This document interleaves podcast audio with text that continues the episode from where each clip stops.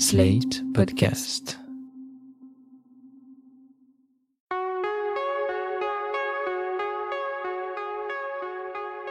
Je m'appelle Thomas Messias, je suis un homme blanc, cisgenre, hétérosexuel, et je n'ai jamais vraiment eu l'esprit de compétition. À vrai dire, les fois où j'ai terminé premier d'un concours ou d'un examen, j'ai même souvent eu tendance à me sentir salement gêné.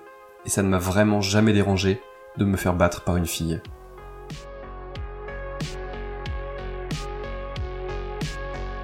Vous écoutez Mansplaining épisode 13 La violence des hommes qui perdent le pouvoir.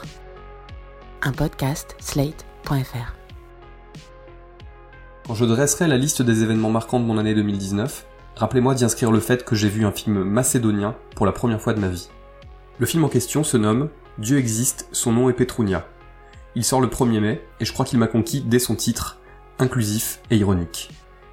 C'est le cinquième long métrage de la réalisatrice Teona Strugar-Mitevska, qui lui a valu d'être sélectionnée en compétition au dernier festival de Berlin. C'est l'histoire de Petrunia, une trentenaire diplômée en histoire, qui vit dans l'ennui et le dénuement. Petrunia ne veut pas d'un job alimentaire, elle veut un emploi à la mesure de ses aptitudes. Petrunia en a un peu marre qu'on l'emmerde avec des injonctions plus pénibles les unes que les autres, elle qui voudrait juste vivre sa vie, loin du regard de la société et des pressions parentales. Dans la petite ville macédonienne où Petrunia vit avec ses parents, il y a une rivière. Chaque mois de janvier, pour l'épiphanie, le prêtre de la paroisse y lance une croix de bois, et des centaines d'hommes plongent alors dans le cours d'eau pour tenter de l'attraper. Selon la croyance, le vainqueur de cette étrange course s'assure bonheur et prospérité pour l'année à venir. Pour visualiser, imaginez un peu la cérémonie du lancer de bouquet de fleurs à laquelle on peut assister dans certains mariages, mais remplacer les femmes en escarpins par des hommes en slip de bain.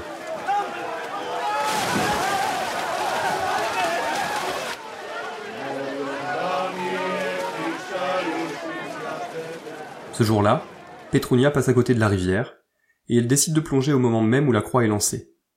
Et c'est finalement elle qui s'en saisit. Enfer et damnation. Sans réellement s'en rendre compte, la jeune femme vient de s'attirer les foudres d'au moins 50% de la population de sa ville. Le film de Teona Strugar-Mitevska s'inspire d'une histoire vraie, comme elle le raconta elle-même lors de la conférence de presse donnée à Berlin.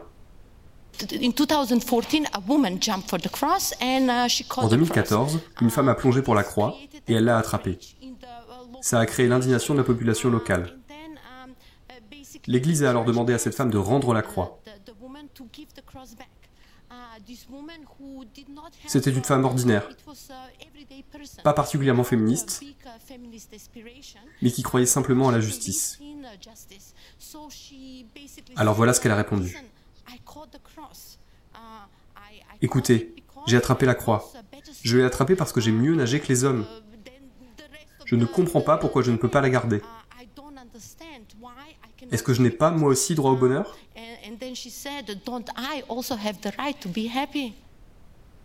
Interviewée par une radio locale, la femme qui a inspiré Petrunia a alors enjoint toutes les femmes à plonger pour récupérer les prochaines croix qui seraient lancées lors de ce genre de cérémonie. Objectif annoncé, casser cette non-mixité aberrante.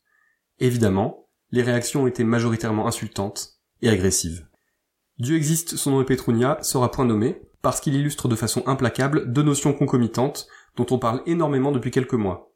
Le retour de bâton et la chasse aux sorcières. Le retour de bâton, c'est ce principe selon lequel toute avancée de la cause des femmes est immanquablement suivie d'une réaction violente ou disproportionnée venant essentiellement des hommes. Dans la société actuelle, comme dans les époques passées, les hommes considèrent leurs privilèges comme des acquis auxquels ils refusent qu'on touche, quitte à accroître le degré de violence, d'agressivité et de dégueulasserie dont ils sont capables.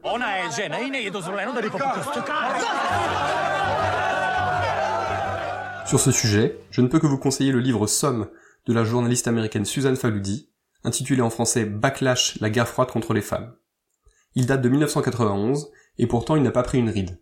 Elle y dissèque comment, du monde de l'entreprise à celui de la mode, les hommes profitent de leur position de pouvoir et de cette bonne vieille solidarité masculine pour enrayer toute avancée de la condition des femmes, voire même pour tenter d'asseoir encore un peu plus leur domination.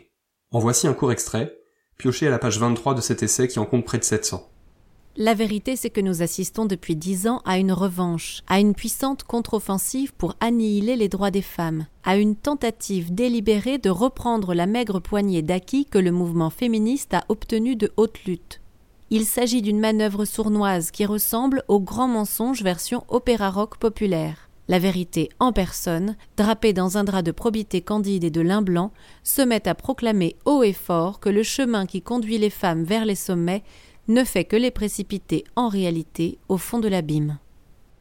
Au-delà de son évidente dimension religieuse, la croix de bois attrapée par Petrunia symbolise exactement cela. C'est un progrès pouvant sembler dérisoire, et en même temps très symbolique, sur lequel une bonne moitié de l'humanité va tenter de bondir pour l'annihiler. Concernant la chasse aux sorcières, je vais évidemment faire comme tout le monde, et vous suggérer de vous ruer sur Sorcière, la puissance invaincue des femmes, le dernier essai signé Mona Cholet. Il faut lire et faire lire tout Mona Cholet, c'est le meilleur service que vous puissiez rendre, et vous rendre. Voilà ce qu'elle écrit en conclusion de son livre, ce qui ne gâchera absolument rien des 200 et quelques pages qui précèdent. Remettre le monde sans dessus-dessous, pas une mince affaire. Mais il peut y avoir une immense volupté.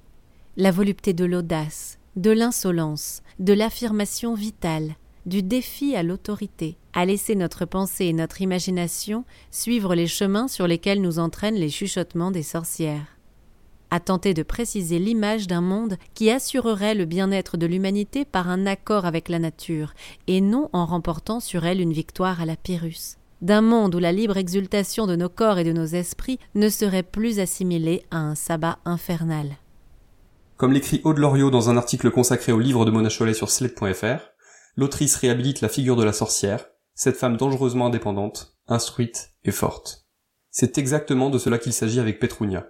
Elle est intelligente même si tout le monde fait semblant de l'ignorer, elle n'a besoin de personne pour avancer dans la vie, et elle a attrapé cette satanée croix au nez et à la barbe de tous les hommes qui n'attendaient pourtant que ça depuis un an. Pourquoi l'a-t-elle fait? Ce n'est même pas le sujet du film, et tant mieux. Car la question, la vraie, c'est pourquoi pas? Pourquoi une femme n'aurait pas le droit de partir à la chasse au porte-bonheur? Et surtout, pourquoi les hommes semblent lui en vouloir autant que si elle avait assassiné l'intégralité de leur famille? La façon dont Teona Strugarmitevska décortique ces phénomènes est convaincante de part en part. Elle filme de façon impressionnante cette meute d'hommes absolument hors d'eux, contenant de plus en plus mal leur envie ou leur besoin de violence.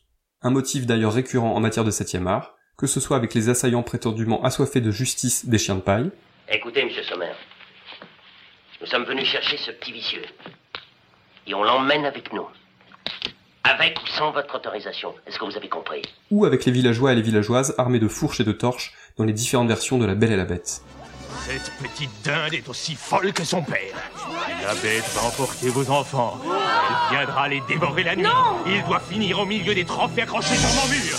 Il faut tuer cette bête Que la cible soit un homme n'ayant pas toutes ses facultés intellectuelles, comme dans les chiens de paille, une créature aux allures de bête féroce, comme dans La Belle et la Bête, ou une femme ayant attrapé une croix lors d'un concours, les réactions sont finalement assez voisines. Des hommes persuadés d'être dans leur bon droit viennent demander des comptes à des personnes considérées comme inférieures, et dans certains cas, ils iront même jusqu'à tenter de leur faire la peau.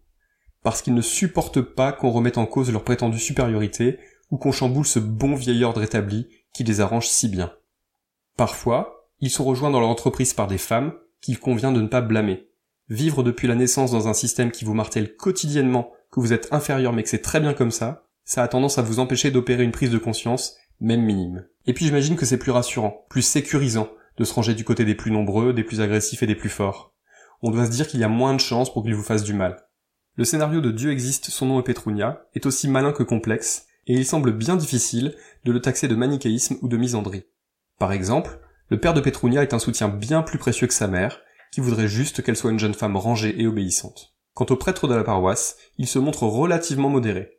Il multiplie les appels au calme, tout en tentant d'expliquer posément que Petrunia, même si elle a légèrement fait dévier une tradition ancestrale, a tout à fait le droit de garder cette croix qu'elle a âprement gagnée. Et pourtant, nous explique le film, bien que certains hommes soient heureusement un peu moins pourris que la moyenne, et bien que l'église compte dans ses rangs des prêtres moins rétrogrades que d'autres, la situation de Petrunia en particulier, et des femmes en général, reste salement problématique. Le monde ne supporte pas qu'elle puisse être meilleure que les hommes, et encore moins que ça se voit. Le cas de Petrunia me rappelle celui de la championne cycliste Nicole Hanselmann. Début mars, à l'occasion d'une course organisée en Belgique, elle est allée si vite qu'elle a rattrapé le peloton masculin, la course des hommes étant partie 8 minutes avant celle des femmes. Enfin je veux dire, elle aurait dû rattraper ce peloton, puisque la direction de la course a tout simplement décidé d'arrêter la championne afin de laisser les hommes reprendre de l'avance. Elle a fini par être rattrapée par ses poursuivantes, avant de finir dans les profondeurs du classement, incapable de se relancer après plusieurs minutes d'immobilisation forcée. La championne suisse a réagi avec beaucoup de fair play, expliquant que de toute façon, elle n'aurait probablement pas gagné cette course parce qu'il restait encore beaucoup de distance à parcourir et pas mal de difficultés à franchir. C'est une réaction très digne, très représentative de la façon dont les femmes réagissent la plupart du temps lorsqu'on leur met des bâtons dans les roues. Déjà parce qu'elles sont habituées à ce genre de situation, ensuite parce qu'elles n'ont pas du tout envie qu'on les traite à nouveau d'hystériques, comme c'est souvent le cas. Petrunia, elle, a décidé que ça suffisait, et son attitude est admirable. Mais lorsqu'on observe la façon dont elle est reçue, comment blâmer les femmes qui continuent à faire profil bas pendant que les hommes fanfaronnent avec leurs beaux résultats sportifs et leurs jolis croix en bois.